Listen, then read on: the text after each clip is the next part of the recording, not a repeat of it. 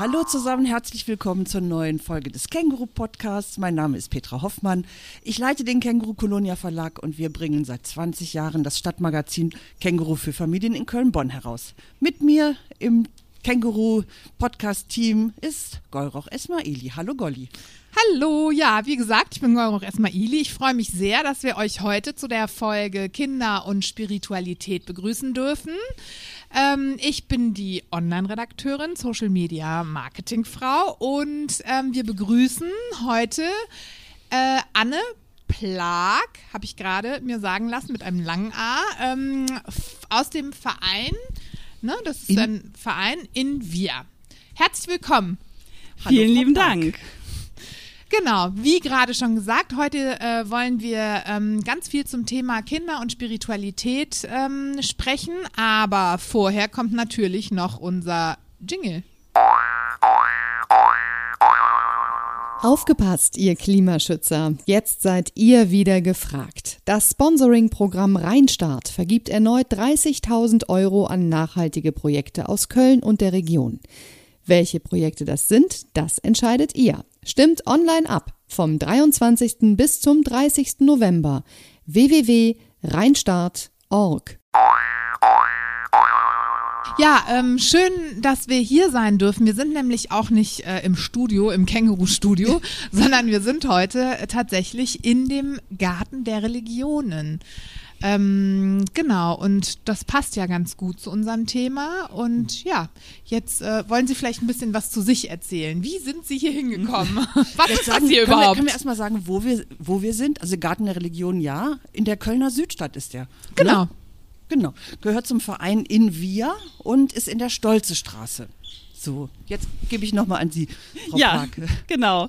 Ja, herzlich willkommen hier heute Morgen in unserem Garten der Religionen.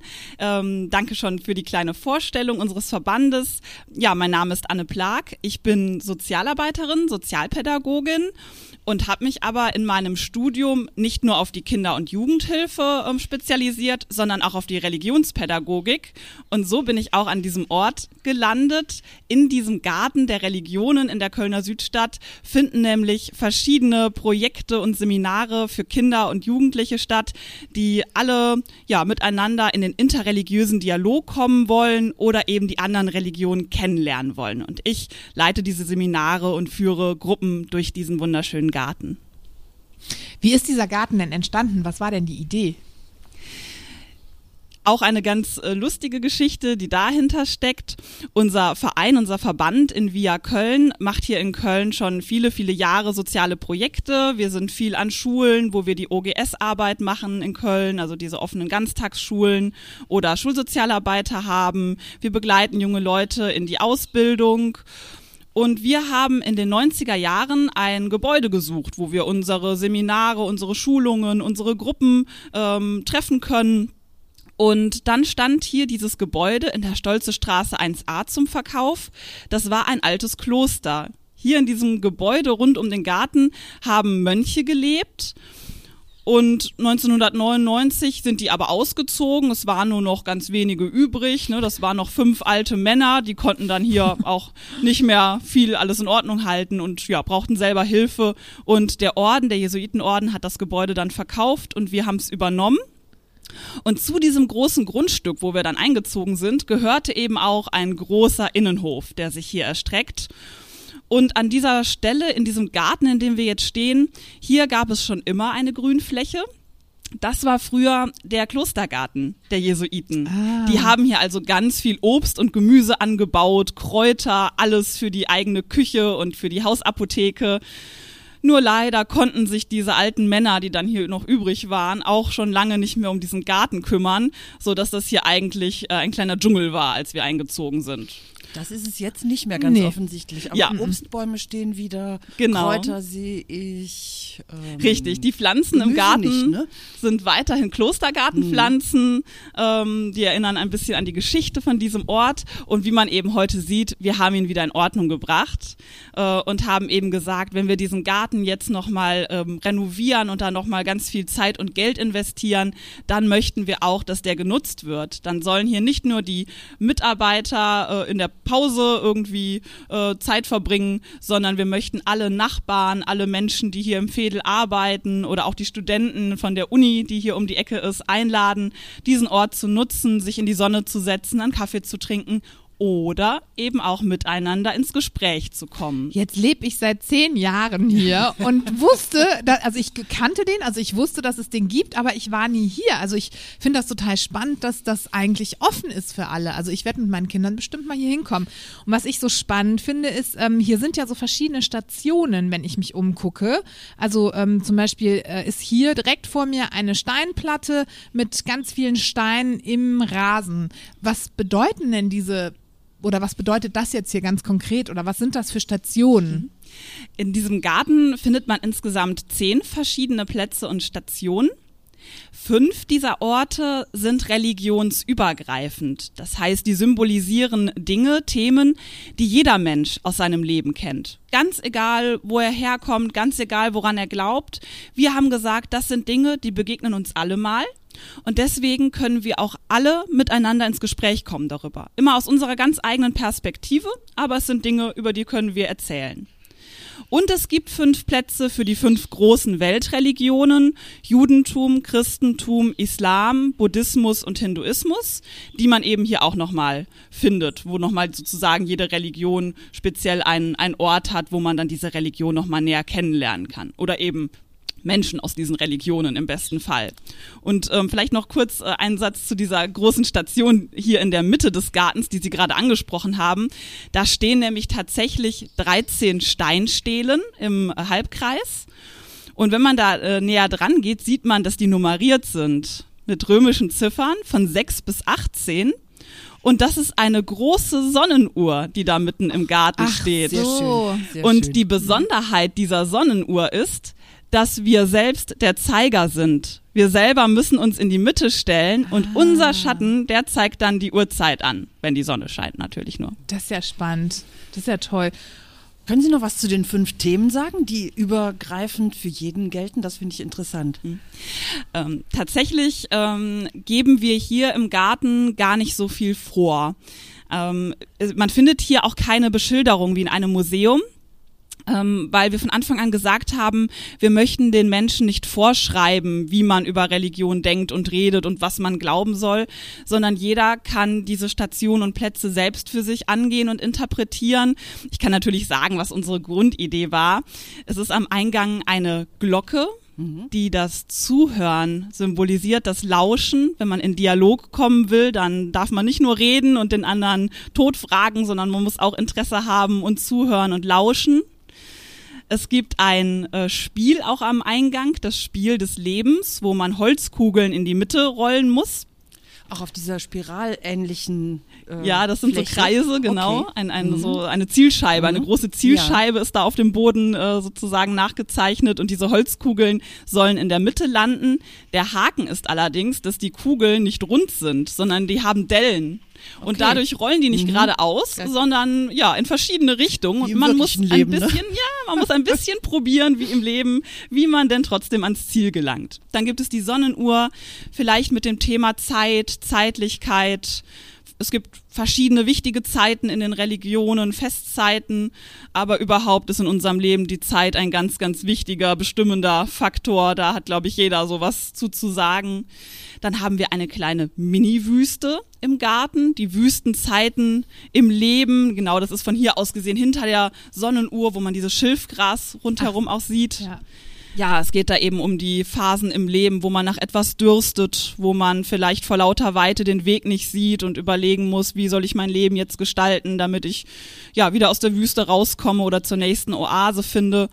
Und natürlich ist die Wüste auch in allen Religionen ein wichtiger Ort. Also in allen heiligen Schriften gibt es ganz spannende Geschichten, die in der Wüste spielen. Und wir haben dann passend zur Wüste sozusagen auch das Wasser hier im Garten, nämlich eine Quelle, einen Brunnen. Das ist dieser Stein, der hier direkt vor dem Pavillon ist. Da plätschert normalerweise Wasser oben raus. Und der lädt natürlich auch gerade im Sommer ein, zu matschen, zu spielen, zu fühlen, sich ein bisschen zu erfrischen. Ja, und Wasser ist natürlich für alle Menschen wichtig, weil es eben die Grundlage des Lebens ist, weil es uns alle verbindet. Aber es spielt auch in allen Religionen symbolisch eine ganz große Rolle. Und vielleicht merkt man an dieser Kurzbeschreibung schon, um was es uns geht. Also, dass wir alle irgendwie Zugänge finden zu unseren verschiedenen religiösen Traditionen und eben auch Gemeinsamkeiten und Unterschiede in unseren Glaubensrichtungen entdecken. Das bieten diese fünf übergreifenden Stationen damit arbeiten sie ja mit den Elementen, ne, die ja mhm. tatsächlich in allen Religionen und also in der jeder Spirit Form von Spiritualität genau. vorkommen. Mhm. Total spannend. Ähm, ich habe mich jetzt gerade gefragt, wenn ich jetzt als Mutter zum Beispiel Fragen habe, ne, also zum Thema ähm, Religion, wie kann ich meinem Kind äh, Religion nennen? Also gar nicht meine, weil ich vielleicht gerade keine hab, also mhm. keine bestimmte ähm, näher bringen. Finde ich dann hier auch ähm, einen Zugang zu? Also kann ich zu ihnen kommen oder ähm, gibt es an den Stationen nochmal Informationen, die ich mit den Kindern zum Beispiel ähm, mir durchlesen könnte oder ähm, Genau, also ähm, ich hatte ja eben schon kurz erwähnt, dass es keine Schilder gibt, ne, mhm. ne, weil wir eben wollen, dass die Menschen ganz frei auch assoziieren und ne, eben, ja mit ihrem Glauben hier einfach auch willkommen sind. Aber wir haben natürlich Prospekte, damit Menschen, die keine Führung bei uns buchen, äh, eben auch äh, selber ein bisschen durch den Garten sich zurechtfinden. Und diese Prospekte, die kann man hier finden. Äh, wir haben hier ein kleines Bistro, da liegen immer welche aus ähm, und äh, da kann man dann äh, genau selber auch Anhaltspunkte finden, wie man das hier miteinander auch mit Kindern vielleicht äh, besprechen kann. Und ansonsten ähm, bieten wir hier eben auch ganz spielerische Kinderprogramme, wo genau das das Ziel ist, dass die Kinder mal über den eigenen Tellerrand gucken und die anderen Traditionen ein bisschen äh, kennenlernen und ähm, ja auch ein bisschen die Berührungsängste verlieren und eben alle Fragen stellen dürfen, die ihnen durch den Kopf gehen zum Thema Spiritualität und äh, Glaube. Und da reicht es eigentlich schon, wenn man sich vielleicht mit einer befreundeten Familie zusammentut und mal mit fünf äh, Kindern kommt, dann kann man dieses äh, Programm hier schon herrlich äh, spielen. Die Programme sind übrigens auch kostenfrei. Ah ja, gut zu wissen. Ich habe eine Frage jetzt direkt. Ab wann wird denn das Thema Spiritualität für Kinder überhaupt interessant? Ja, ich denke, wenn man da in die äh, in die Wissenschaft guckt, findet man verschiedene Antworten. Ich ähm, erzähle jetzt hier einfach mal aus meiner Praxis, was ich hier im Garten so ähm, erlebe tatsächlich. Und ich merke, dass Kinder ab dem Grundschulalter tatsächlich das Thema Religion und Religion ganz gut schon einordnen können. Also wenn ich dieses Kinderprogramm mit Vorschulkindern spiele, dann sind die manchmal sehr verwirrt, weil sie verstehen den Begriff Religion gar nicht. Sie verstehen nicht, dass es nicht um Länder geht, sondern um ne, Religionen. Ähm, sie bringen das dann durcheinander. Also wenn man auch hinterher fragt, äh, was äh, habt ihr hier gelernt? Oder ähm, es, es gab einmal den, den, den Vorfall, in Anführungszeichen, dass Kinder freudestrahlend nach Hause gegangen sind und den Eltern erzählt haben, ja, ich war heute im Garten der Religion und da habe ich gesehen, äh, Gott hat ein Elefantengesicht und sieben Arme. Das fanden die Eltern oh nicht so witzig. Also das waren keine, keine Hindu-Eltern und die fanden das etwas äh, verwirrend, was ihr Kind dann erzählt Kälte. Und da merkt man eben, ne, dass die, je jünger die sind, da noch einiges durcheinander schmeißen, was sie ja dürfen, aber was vielleicht dann eher für Verwirrung als für Klarheit sorgt. Deswegen ist mein Tipp immer, ähm, da wirklich ab dem Grundschulalter, zweite, dritte Klasse, da können die das schon ganz wunderbar auch auseinanderhalten und äh, verstehen. Da macht das Sinn. Aber wie gehen Sie denn so eine Führung an? Erzählen Sie mal, wenn die Kinder hier ankommen, was passiert dann? Genau, wir haben hier in dem Garten einen äh, Pavillon, in dem wir hier auch gerade mhm. stehen. Da kann man sich erstmal wunderbar im Stuhlkreis äh, versammeln. Und dann frage ich eben die Kinder auch erstmal, ob sie überhaupt wissen, was eine Religion ist und was da wichtig ist. Und da merkt man dann eben, ne, dass so Begriffe wie Gott fallen oder die Menschen beten dort oder sie gehen in verschiedene Häuser, um zu beten. Und oft wissen die Kinder auch schon, welche Religion sie selber haben, wenn das denn so ist. Also können einige dann auch schon benennen. Ja, und dann sage ich den Kindern immer, dass wir uns jetzt auf die Weltreise zu den Religionen begeben. Und sie dürfen also dann aussuchen, zu welcher Religion wir als erstes reisen. Und dann, ne, weiß ich nicht, dann zum Beispiel wird der Islam ausgewählt. Und dann frage ich, ja, wie kommen wir denn dahin? Und dann sagen die, ja, wenn man weit verreist, natürlich mit dem Flugzeug, ne? Und dann geht es mit ausgestreckten Armen wie ein kleiner Flieger, rennen wir dann hier ganz wild durch den Garten. Es gibt hier eine große Rasenfläche, die wir einfach ausnutzen, den Platz und toben und rennen und kommen dann eben irgendwann beim Platz des Islam an, hier in unserem Garten.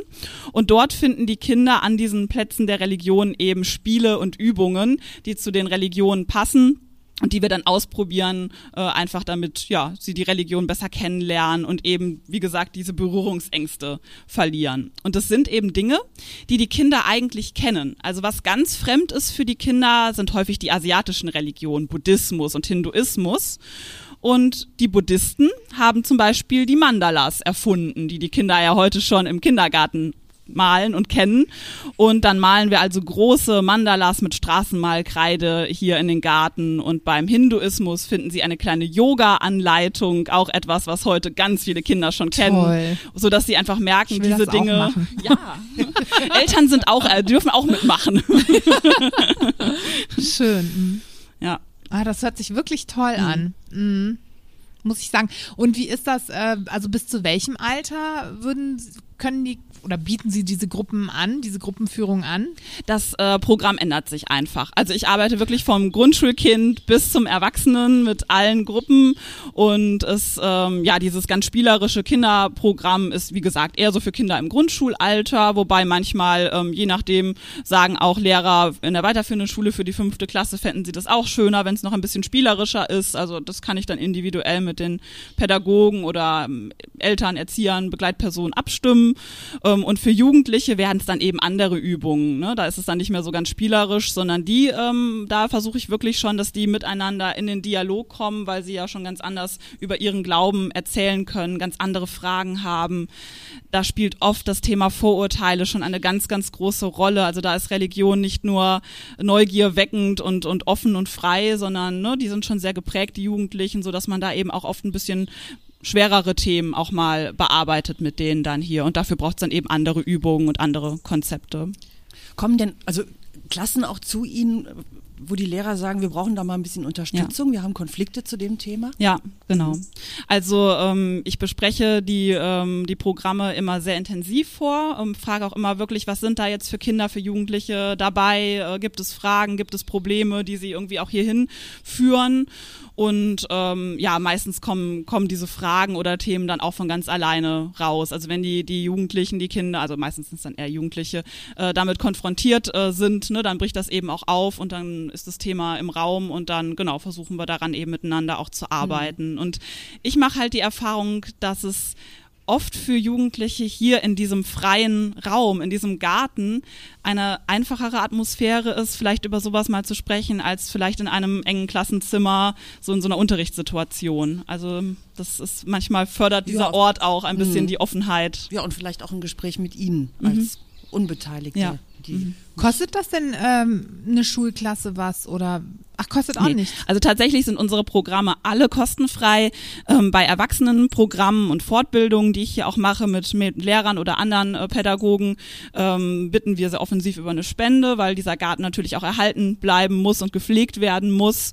Ähm, aber gerade für Kinder und Jugendliche wollen wir es auch, wenn es irgendwie geht, weiterhin äh, kostenfrei halten, weil wir eben sagen, der interreligiöse Dialog ist in einer Stadt wie Köln, wo wir über 120 verschiedene Religionsgemeinschaften leben haben, essentiell wichtig für den Frieden in unserer Gesellschaft. Und ähm, ja, das sehen wir als unsere Grundaufgabe, eben das auch mit zu fördern und wollen das eben wirklich frei halten, dass jeder hierhin kommen kann. wie arbeiten Sie denn mit den anderen Religionsgesellschaften zusammen in der Stadt? Gibt es hier auch gemeinsame Aktionen, gemeinsame Angebote? Ähm, ja, ich habe äh, natürlich auch im Laufe der Jahre ähm, viele Kontakte äh, gehabt. Also tatsächlich sind die ähm, anderen großen Religionsgemeinschaften ähm, schon auch bei der Eröffnung hier eingebunden worden. Das war ein sehr, sehr bewegender Moment. Da standen ähm, nämlich Menschen aus den verschiedenen Religionen gemeinsam hier auf dem zentralen Platz des Dialogs äh, im Garten und haben äh, jeweils ein Gebet, ein Lied, einen Text aus der eigenen Tradition vorgetragen ähm, zum Thema Garten, weil auch der Garten als solches schon ein interreligiöses Symbol sozusagen äh, ist, was alle verbindet. Und so kannten die uns und sind dann eben auch sehr schnell mit Gruppen aus ihren ähm, ja, Gemeinden dann gekommen. Und ja, bei einigen besteht der äh, Kontakt reger, dass die jedes Jahr dann kommen, immer wieder mit anderen äh, Leuten. Bei anderen ist es äh, sporadischer. Was mich allerdings sehr freut, ist, dass seit äh, zwei Jahren oder zumindest die letzten beiden Jahre äh, hat hier im Garten das Gebet der Religionen stattgefunden. Das wird von der Stadt Köln organisiert, vom Rat der Religionen. In diesem Rat sitzen auch Menschen aus allen Religionsgemeinschaften hier in Köln und ne, beraten sich eben auch und gucken, ob sie gemeinsame Friedensaktionen machen und unter anderem eben auch dieses Gebet der Religionen und ähm, dort sind eben auch alle Gemeinschaften eingeladen, ein typisches Gebet aus ihrer Tradition zu sprechen und das war dann hier auch Open Air im Garten, ne, zu Corona-Zeiten natürlich sehr mhm. praktisch mhm. und ähm, aber auch von der Atmosphäre her einfach fantastisch, hier diese Vielfalt dann lebendig vor Ort zu haben. Ja. Das heißt, sie nutzen das auch mit. Also andere Religionsgemeinschaften kommen auch auf sie zu und nutzen das, den Garten quasi mit. Ja, also das ähm, ist auf jeden Fall die große, große Einladung, die wir hier aussprechen. Ah, ja. ähm, es passiert schon hier und da. Mhm. Ähm, wir wünschen uns, dass es noch mehr passiert. Ähm, also wir in VIA ist ein, ein christlicher Verband, äh, der eben hier soziale Arbeit leistet. Wir sind auch so mit der Caritas äh, verbunden. Und ähm, wir feiern eben hier die ganzen christlichen Feste mit unseren Mitarbeitern, ähm, haben hier ein großes Osterfest im Garten mit einem Osterfeuer, haben hier im Winter einen kleinen Adventsmarkt, das ist dann unsere Adventsfeier, also unsere kleine Weihnachtsfeier. Und wir sagen halt immer, ähm, natürlich dürf, darf hier auch ein Fastenbrechen gefeiert werden oder ein Laubhüttenfest, aber wir als Christen veranstalten das eben nicht, weil das nicht unsere Tradition ist, aber wir freuen uns riesig, wenn die Gemeinden kommen und sagen, wir bauen eine Laubhütte im Garten oder wir machen hier abends ein großes Fastenbrechen, ähm, Open Air. Also da kann man wirklich jederzeit auf uns zukommen und wir versuchen da alles möglich ja, zu machen. Ist also echt ein tolles Angebot. Liebe so, hoffe, Zuhörer, zu. genau. Sorry. Genau, nee, das wollte ich auch sagen. Ja, das ist total schön. Ähm, Sie als Frau an der Schnittstelle, um es mal jetzt ganz runterzubrechen. Mein Sohn ist fünf und der mhm. meinte letztens zu mir, Mama, was ist Gott?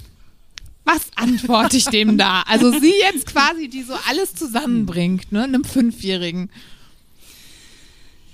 Ja, einem Fünfjährigen, da ist tatsächlich die große Frage, ja, wie allgemein will man das halten? Ne? Also je, äh, je offener man daran geht, desto unklarer ist das natürlich im Fünfjährigen. Ne? Also wenn man jetzt sagt, das ist die große Kraft äh, ne, im Universum, wo ich glaube, dass sie alles erschaffen hat. Ähm, weiß ich nicht, ob ein Fünfjähriger damit klarkommt. Am einfachsten ist es natürlich schon, wenn man eine eigene Tradition hat oder sich selber wirklich auch an eine Tradition bindet und dann da auf das Gottesbild der eigenen Religion schon verweisen kann. Ne? Also das macht es natürlich, natürlich leichter. Also ich glaube, da muss wirklich, also ich finde es schwierig, da eine allgemeingültige Antwort zu finden, weil das so individuell ist. Und ich glaube, da müssen Eltern wirklich ganz authentisch aus dem Herzen reden, wie sie das empfinden, welcher Tradition sie sich da nahe sehen ähm, oder ob sie eben, ja, wirklich da ganz offen rangehen. Ich glaube, das kann man nicht verallgemeinernd sagen.